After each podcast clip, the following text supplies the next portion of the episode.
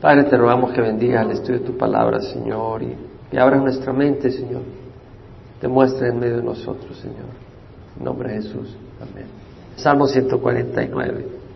Salmo 149 es otro de los salmos, de los últimos cinco salmos, que empieza con aleluya y termina con aleluya.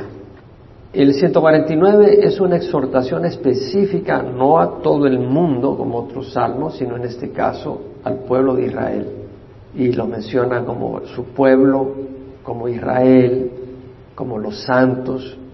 Aquí alaben a Jehová y lo mencionan a Jehová por nombre, lo mencionan como Dios, lo mencionan como creador, lo mencionan como rey de Israel.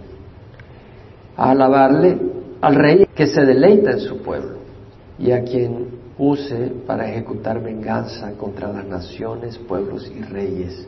Termina fuerte ese salmo. Y empieza con aleluya, cantad a Jehová un cántico nuevo, su alabanza en la congregación de los santos. Entonces, una vez más, aleluya es halal ya. Y halal quiere decir alabar, es un verbo, imperativo es una orden, piel es con intención de hacerlo, y eso quiere decir gloriar, celebrar, encomiar, alardear. Y su significado literal es un sonido agudo, claro, que no es confuso, sino que es distinguible. Se aplica a un color que sea brillante y que pueda resaltar. Y se aplica a que nosotros resaltemos las cualidades, los atributos, en este caso, de Yah, Jehová resaltar, exaltar, ensalzar, celebrar, elogiar las hazañas, la virtud de las obras de Jehová. Y como vimos en los salmos anteriores que hemos hablado de aleluya, halal, ya, la forma del verbo es intencional, es como decir que tú planeaste el día de hoy venir, era planeado, distinto que alguien que dice voy a ir a Ralph's Hoy ahí está el grupo, ah, de un solo paso y los saludo. Distinto. Hay una intención, un plan de venir. Entonces, el autor de Salmo 149 está diciendo, alabemos intencionalmente, con propósito, a Jehová. Y ya vimos que Ya es una abreviación del nombre de Yahweh o Jehová. No sabemos exactamente la pronunciación de ese tetragrama, el nombre de Dios que tiene cuatro consonantes y se ha perdido la pronunciación exacta, pero ese nombre Yahweh o Jehová viene de la palabra Haya, que quiere decir ser, existir, el autoexistente, el que siempre es. Entonces vemos que dice, aleluya, cantad a Jehová un cántico nuevo. ¿Pero por qué? Bueno, un canto, una alabanza, no puede cubrir todo lo que podemos decir a Dios. Y un cántico nuevo expresa en forma fresca nuestra alabanza a Dios. Y esa forma fresca ayuda porque muchas veces oyes un cántico por muchos meses y ya después lo dices sin entender lo que estás diciendo. Pero cuando lo dices con palabras nuevas, me imagino que es equivalente a cuando un hombre le dice a su amada con palabras frescas, y le expresa su amor con nuevas palabras, o viceversa, que la esposa, la amada, le dice a uno con palabras nuevas ese amor, llama tu atención. Entonces un cántico nuevo lo que hace es ayudarnos a reflexionar de distintas maneras, en distintos atributos y características de nuestro Dios. Y por eso es bueno renovar la alabanza todo el tiempo recordar cánticos antiguos, pero siempre traer cánticos nuevos. Eso es muy importante. Y somos mandados a hacer eso. Dice, cantad a Jehová un cántico nuevo. Y dice, su alabanza en la congregación de los santos. No basta alabar a Dios en privado. Hay algunos que solo alaban a Dios en público. ¿Por qué? Porque llegaron ahí y ahí están poniendo las letras y alguien está tocando la guitarra, pues alabarlo. Esa no es razón para alabar a Dios. Y entonces en privado no alaban al Señor. Agarre un radio o alguna música de alabanza y póngase a alabar al Señor. Es bueno tener alabanza, pero vemos que dice su alabanza en la congregación de los santos. No basta alabar a Dios en privado. Tenemos que hacerlo en la reunión de los santos. En Hebreos 10, 24 al 25, el autor dice, consideremos cómo estimularnos al amor y a las buenas obras. ¿Qué más que estimularnos al amor a Dios? ¿Y qué mejor obra que adorar y glorificar a nuestro Señor? De hecho, toda obra debe de glorificar a nuestro Dios. Entonces, si venimos a la congregación y venimos a alabar al Señor, estamos juntos motivando a que otros nos acompañen a alabar a Dios, a amar a nuestro Dios, a exaltarle. Y dice, no dejando de congregarnos, dice el autor, como algunos tienen por costumbre. Ya en los días de Pablo había gente que Pablo llegaba a compartir y ellos no iban. ¿Por qué? No porque quiero ver el partido de béisbol. Bueno, no había béisbol en esos días, pero me imagino que por alguna otra razón. Sino exhortándonos unos a otros y mucho más al ver que el día se acerca. Estamos en los últimos días. Algunos vienen tarde al servicio porque no pueden venir temprano. Vienen de lejos, ¿verdad? Y les sale difícil llegar a tiempo o el trabajo les impide. Pero hay otras personas que vienen al servicio, al estudio bíblico, como que si la alabanza no es importante. Bueno, ¿de veras? ¿Agradecer públicamente a Dios no es importante? ¿Será que reconocer lo que Dios es y ha hecho es basura? ¿Será que expresar nuestro amor, nuestra esperanza y nuestra confianza en Dios en público no importa? Creo que nos equivocamos. Qué importante es venir y expresar nuestro amor en público. Imagínate que tu persona amada, tu esposa o tu esposo, nunca le dice a nadie que te ama y nunca te dice a ti que te ama en público. Muy triste, ¿no? Pero si te dice, hey, te amo, y le dice a otros, yo amo a mi coño, qué bonito. Entonces dice el versículo 2, alégrese Israel en su creador, regocíjense los hijos de Sión en su rey. Alégrese Israel en su creador. Bueno, ¿cómo vas a alegrarte si no meditas en las razones, no? Hay que meditar, no te puedes alegrar si no consideras las razones por qué alegrarte. Ahora, Dios es el creador de nuestras vidas, nos da sustento, nos da oxígeno. Vete a una de las ciudades industriales de China, donde es tan oscura la atmósfera por el humo de las fábricas y las empresas donde trabajan el hierro, las fundiciones y todo. Son lugares horribles o en India, donde están uno de los lugares de peor contaminación en el mundo. No pueden ni respirar. Bueno, aquí por lo menos puedes respirar. Dios nos da el aire, los campos que proveen alimento, la agricultura, las aves que adornan el cielo, ver los colibríes las ardillas, los árboles, el mar, los lagos, todo lo bueno. Y hay que darle gracias a Dios. En Santiago dice 1.17, toda buena dádiva y todo don perfecto viene de lo alto, desciende del Padre de las Luces, en quien no hay cambio ni sombra de variación. ¿Hemos recibido algo bueno el día de hoy? Hemos recibido alimento, tenemos ropa, hemos recibido tantas cosas.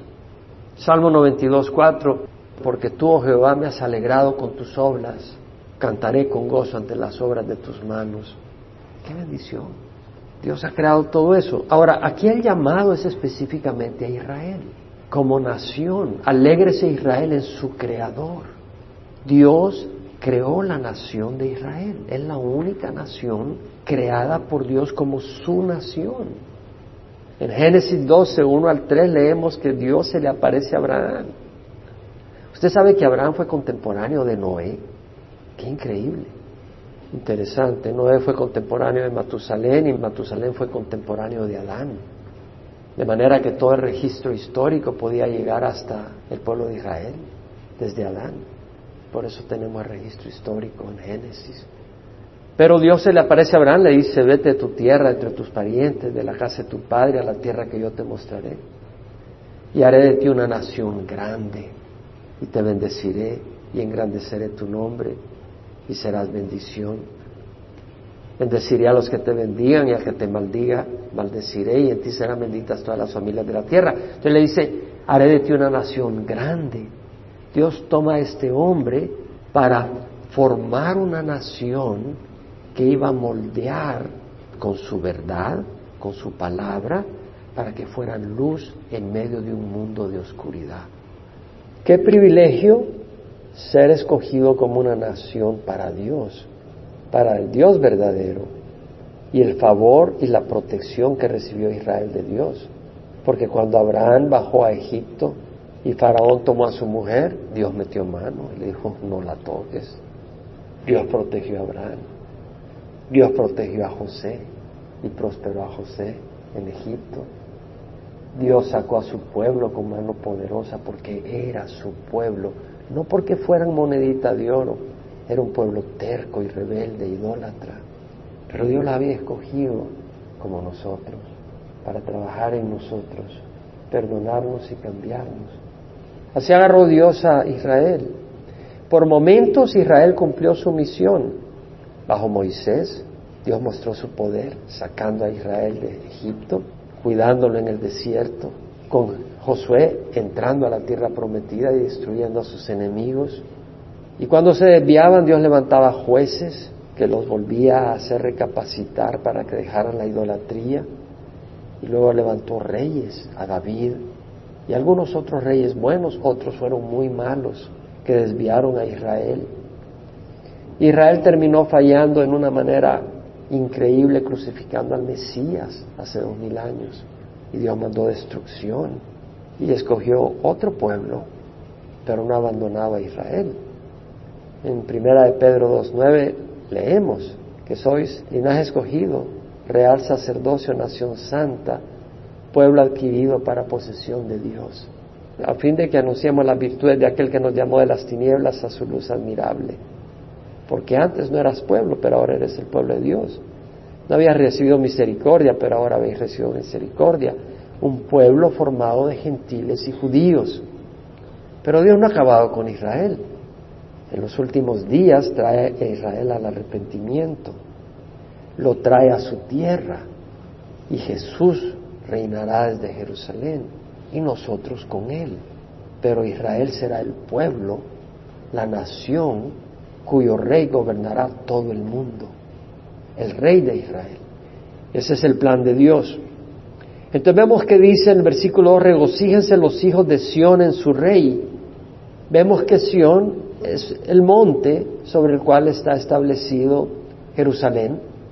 Cuando estaban los jebuseos que David entró y conquistó y tomó la fortaleza de los jebuseos, la ciudad de David, ese monte donde está es Sión. Se le ha llamado Sión también un poco más arribita dentro de esa sección, al monte Moría, donde se estableció el templo, dentro de la misma región. Y se le ha usado también para designar a todo Jerusalén. Acá se refiere a Jerusalén y los hijos de Sión se refiere a los habitantes de Jerusalén. Porque ¿en dónde va a reinar Jesús? En Jerusalén en donde reinó David, en Jerusalén. Entonces, la gente de Jerusalén veía a su rey todo el tiempo. Los que estaban en otras tribus, por ejemplo, Isaacar, Zabulón, Neftalí, estaban lejos. Tenían a su rey David, pero no lo veían todos los días. Pero en Jerusalén lo veían todo el tiempo. Bueno, el rey va a reinar desde Jerusalén.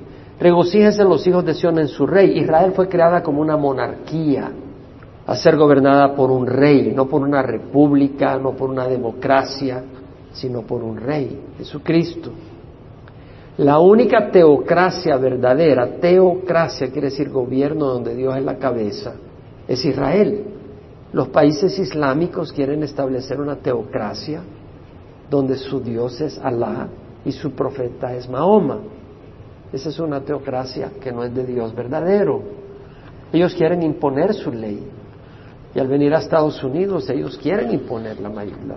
el islamismo real busca imponer su ley. Me dio gusto, independiente de la política, que el presidente de ayer mencionó la Biblia en su discurso. Creo que llevaba tiempo de no oír un presidente en Estados Unidos que mencionara la Biblia, pero hizo referencia a la Biblia y lo hizo a propósito.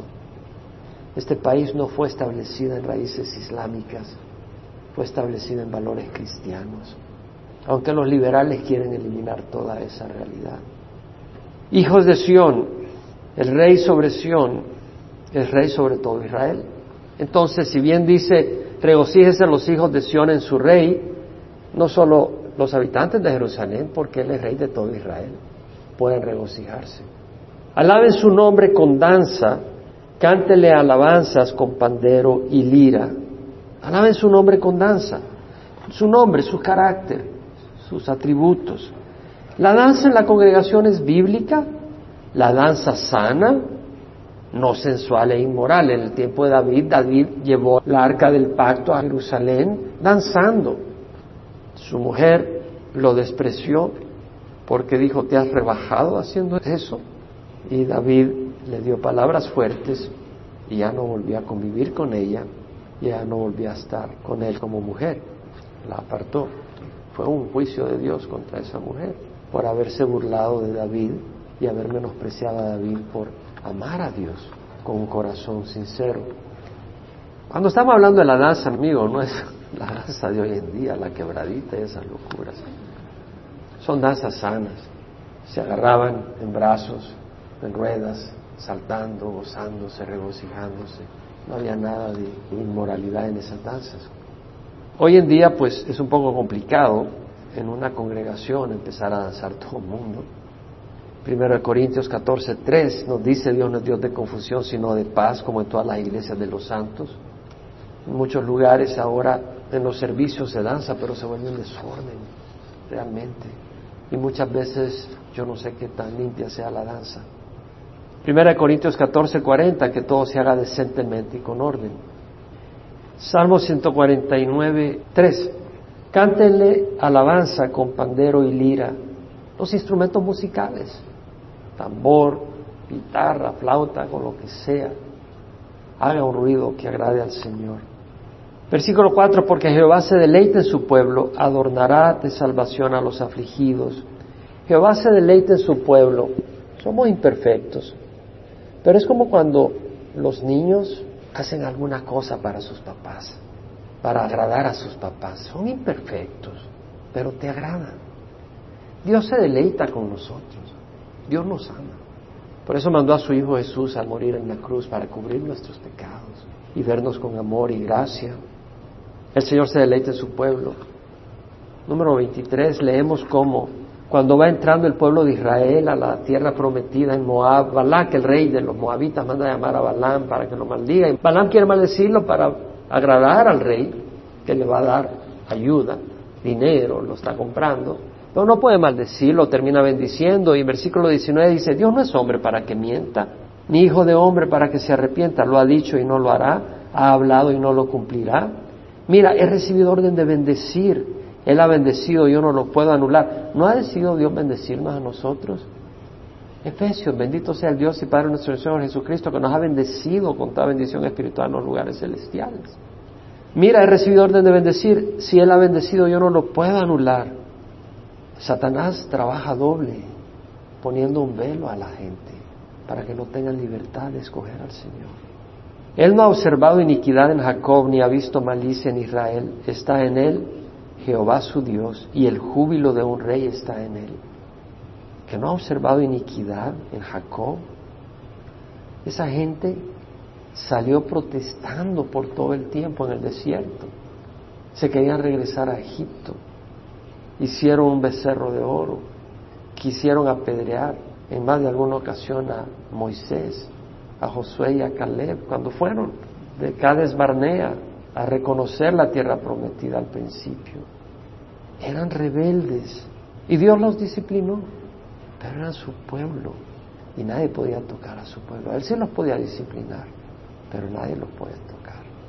Dios lo saca de Egipto es para él como los cuernos del búfalo, porque no hay agüero contra Jacob ni hay adivinación contra Israel. A su tiempo se le dirá a Jacob y a Israel, ve lo que ha hecho Dios. He aquí un pueblo se levanta como leona y se yergue como león. No se echará hasta que devore la presa y beba la sangre de los que ha matado. Sofonías capítulo 3, versículo 14. Lo escribe este profeta unos 620 años antes de Cristo Ya el imperio norte de Israel había sido destruido y llevado al exilio. Y el imperio de Judá estaba con serios problemas. Unos cuantos años después iba a ser llevado al exilio. Pero mira lo que escribe. Canta jubilosa, hija de Sión, habitante de Jerusalén. Lanza gritos de alegría a Israel, alégrate y regocíjate de todo corazón, hija de Jerusalén. Jehová ha retirado sus juicios contra ti ha expulsado a tus enemigos. El rey de Israel, Jehová, está en medio de ti, ya no temerás mal alguno. Ahora Israel sufre, tiene tantos misiles apuntados contra ellos. Mira lo que ha ocurrido recientemente, están destruyendo cementerios judíos en Estados Unidos. Se está levantando un odio mundial contra Israel. Ahora el presidente este quiere declararse amigo de Israel. El presidente Obama le estaba dando la espalda a Israel realmente. Y todas las demás naciones cerrándole las puertas a Israel. Pero vemos que dice, no temerás mal alguno. Aquel día le dirán a Jerusalén, no temas Sión, no desfallezcan tus manos. Jehová tu Dios está en medio de ti, guerrero victorioso. Él es el guerrero victorioso, en medio de ti. O sea, Jesús va a estar reinando se gozará en ti con alegría, en su amor guardará silencio, o sea, te mirará con amor, a tal nivel que hasta se quedará hasta callado disfrutándote. Se regocijará por ti con cantos de júbilo. Reuniré a los que se afligen por las fiestas señaladas, es decir, los que están en el exilio, que tienen ansias por celebrar las fiestas religiosas judías. Tuyos son, oh el oprobio, o sea, la vergüenza del destierro es una carga para ellos, sea aquí en aquel tiempo me ocuparé de todos tus opresores. Salvaré a la coja y recogeré a la desterrada y convertiré su vergüenza en alabanza y renombre en toda la tierra. Habrá un día donde el Señor va a traer al pueblo de Israel, que está en el exilio, y lo va a llevar a Israel. En aquel tiempo os traeré, en aquel tiempo os reuniré. Ciertamente os daré renombre y alabanza entre todos los pueblos de la tierra, cuando yo haga volver a vuestros cautivos ante vuestros ojos, dice Jehová, Dios tiene promesa para Israel.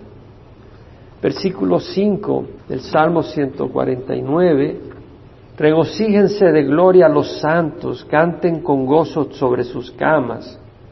Regocíjense sus santos por todo el honor que Dios le ha dado, eso es lo que quiere decir, la gloria.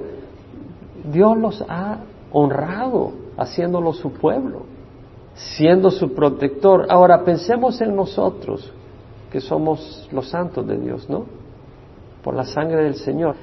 Consideremos lo que Dios ha hecho por nosotros, cómo nos ha honrado. Váyase a Romanos 8 y consideremos por unos momentos lo que Dios ha hecho por nosotros. Versículo 28. Sabemos para que los que aman a Dios, todas las cosas cooperan para bien. Esto es para los que son llamados conforme a su propósito. Póntete a pensar, Dios mismo, el creador del universo, nos ha llamado con un propósito. Olvídate de la política, pero si el presidente de un país te llama con un propósito para una labor, te sientes honrado. Porque a los que de antemano conoció, también los predestinó a ser hechos conforme a la imagen de su Hijo. Dios ha escogido moldearnos a la imagen de Jesús. Es el plan de Dios. Él empezó y lo va a terminar. Para que Él sea el primogénito entre muchos hermanos, Jesús es nuestro hermano mayor. Imagínate. Y a los que predestinó a estos también llamó, y a los que llamó a estos también justificó, nos declaró justos, nos declara rectos. Y a los que justificó a estos también glorificó. ¿Cómo nos glorificó? Nos llama hijos de Dios. Nos ha hecho hijos de Dios.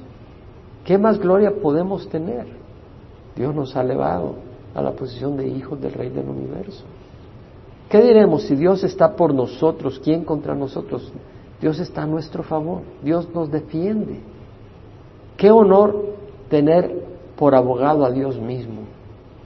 Imagínate que estás en problemas y tú necesitas un abogado y viene el rey y dice, no, yo te voy a defender en la corte.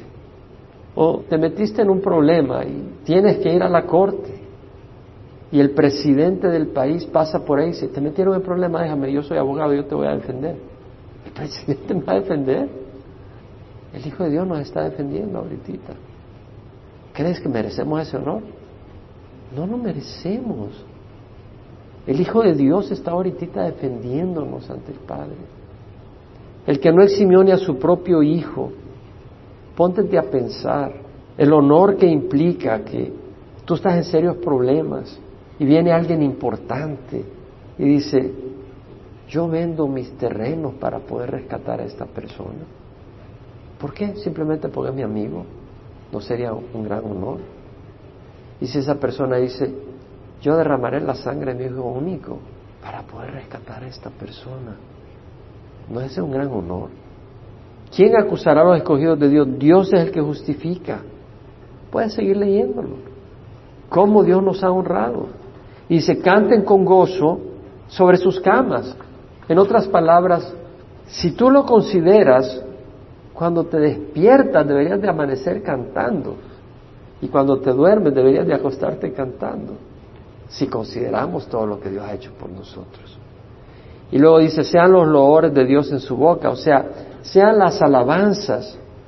Yo recuerdo en uno de los proyectos que tenía cuando trabajaba en el campo secular, Dios me dio mucho éxito en un proyecto donde todo el mundo había fracasado. Todo el mundo había fracasado y me dieron a mí ese proyecto. Y Dios me dio éxito tremendo, tanto que tuvimos patentes y todo en eso. Y recuerdo que en el dibujo de ingeniería de la herramienta clave de la que me dieron patente, yo puse Salmo 115.1. A los tres años le quitaron eso, pues se dieron cuenta que era algo bíblico. Pero ¿qué dice el Salmo 115.1? No a nosotros, Señor. No a nosotros, sino a tu nombre da gloria por tu misericordia y tu verdad. Pero acá vemos las alabanzas de Dios en su boca, porque Él las merece. Y luego viene lo duro. Y una espada de dos filos en su mano, está hablando para los siervos de Dios, para los santos, para ejecutar venganza en las naciones y castigo en los pueblos, para atar a sus reyes con cadenas y a sus nobles con grillos de hierro y cadenas, para ejecutar en ellos el juicio decretado ¿Por qué? En Babel, después del diluvio, pasaron unos cuantos años, pasaron unos cien y centavos de años, y ahí se rebelaron contra Dios. No, ¿qué nos vamos a dispersar en la tierra? Vamos a hacer una torre y vamos a hacer un nombre para nosotros, para que nadie nos disperse. Ah, bueno, pues voy a confundir el idioma. Salieron con distintos idiomas y se tuvieron que dispersar por su rebeldía. ¿Sabes que hoy estaba viendo entre los museos que recomiendan aquí en la zona de, Los Ángeles y el condado de Orange? Hay uno que habla un poco de la arca de Noé. Y en este periódico secular mencionaba que habían historias del diluvio por todo el mundo, similares. Las evidencias están ahí de que hubo un diluvio universal. ¿Por qué en los libros de ciencia en los libros de nuestros niños en la escuela no mencionan la evidencia que apunta que ha habido un diluvio en toda la tierra. ¿Saben la única razón? No porque no hay evidencia, sino porque es una evidencia tremenda que coincide con la Biblia que tenemos. Y el sistema educativo lo que quieren hacer es borrar toda traza de Biblia en la mente de nuestros jóvenes. Por eso me da gusto el nuevo ministro de Educación que tenemos porque va a ser de que si tú no pones a tus hijos en la escuela pública, de dinero de taxes, de impuestos que pagas, te puedan ayudar si los quieres poner en una escuela privada cristiana. ¿Y por qué no? Pues si no lo estás poniendo en la escuela pública y estás pagando impuestos, pues que te ayuden un poco si los pones en una escuela privada. ¿Y para qué vas a poner en una escuela pública hoy en día a tus hijos si le van a decir de que dos niños pueden tener amor entre ellos? ¿Saben ustedes de que Disney está sacando la primera película de muñequitos donde dos niños se besan entre ellos y donde dos niñas están expresando amor entre ellas? Hoy lo leí en el LA Times. Entramos en una época difícil, hermanos. Las administraciones anteriores han traído basura a la cultura y a la moralidad de este país, pero porque el pueblo lo ha querido y lo ha buscado. Pero no ha habido una lucha para parar toda esa inmoralidad. Dios tiene que traer juicio contra las naciones, porque las naciones se han rebelado contra Dios. Salmo 2, ¿por qué se sublevan las naciones y los pueblos traman cosas vanas? Se levantan los reyes de la tierra y los gobernantes traman unidos contra Jehová y contra su ungido. No le hicieron la vida imposible a la esposa del actual presidente porque mencionó el Padre Nuestro en una reunión. Rompamos sus cadenas y echemos de nosotros sus cuerdas. El que se sienta en los cielos se ríe. El Señor se burla de ellos. Luego les hablará en su ira y en su furor los aterrará. Pero yo he consagrado a mi rey sobre Sión, mi santo monte. Ciertamente anunciaré el decreto del Jehová que me dijo, mi hijo eres tú. Yo te he engendrado hoy. Pídeme y te daré las naciones como herencia tuya y como posesión tuya los confines de la tierra. Tú los quebrantarás con vara de hierro, los desmenuzarás con vaso de alfarero. Ahora pues, oh reyes, mostrad discernimiento, recibid amonestación, oh jueces de la tierra. Adorad a Jehová con reverencia y alegraos con temblor. Honrad al Hijo para que no se enoje y perezcáis en el camino, pues puede inflamarse de repente su ira. Cuán bienaventurados son todos los que en Él se refugian. Si te vas a Romanos 1 del 18 al 23, vemos cómo han rehusado honrar a Dios, porque sus atributos invisibles, su eterno poder y su divinidad se han visto con toda claridad siendo entendidos por medio de lo creado, dice la Biblia. De manera que no tienen excusa. Pero en lugar de honrar a Dios se volvieron necios y su necio corazón fue entenebrecido. Se volvieron vanos. Profesando ser sabios se volvieron necios, dice Romanos y terminaron adorando a la criatura en vez de adorar al Creador. ¿No es eso evolución? Ven toda la evidencia de que hay un Dios creador y rechazan la evidencia. Ahí están diciendo que han encontrado siete planetas, salió esta semana, que puede albergar vida. No saben la atmósfera, no saben si tiene un campo magnético. Sin el campo magnético de la Tierra nos moriríamos seríamos bombardeados por radiaciones cósmicas de supernova, del Sol y de otras estrellas. No podríamos sobrevivir sin el campo magnético, sin la ozonósfera no pudiéramos sobrevivir, sin la composición química de la atmósfera no pudiéramos sobrevivir, sin las constantes físicas con que ha sido diseñado el universo no pudiéramos sobrevivir. Y luego decir, encontramos siete planetas donde tal vez haya vida, como quien dice, somos resultado de accidente. Es una rebeldía contra Dios, una rebeldía. La Biblia es tan clara, la Biblia es tan lógica.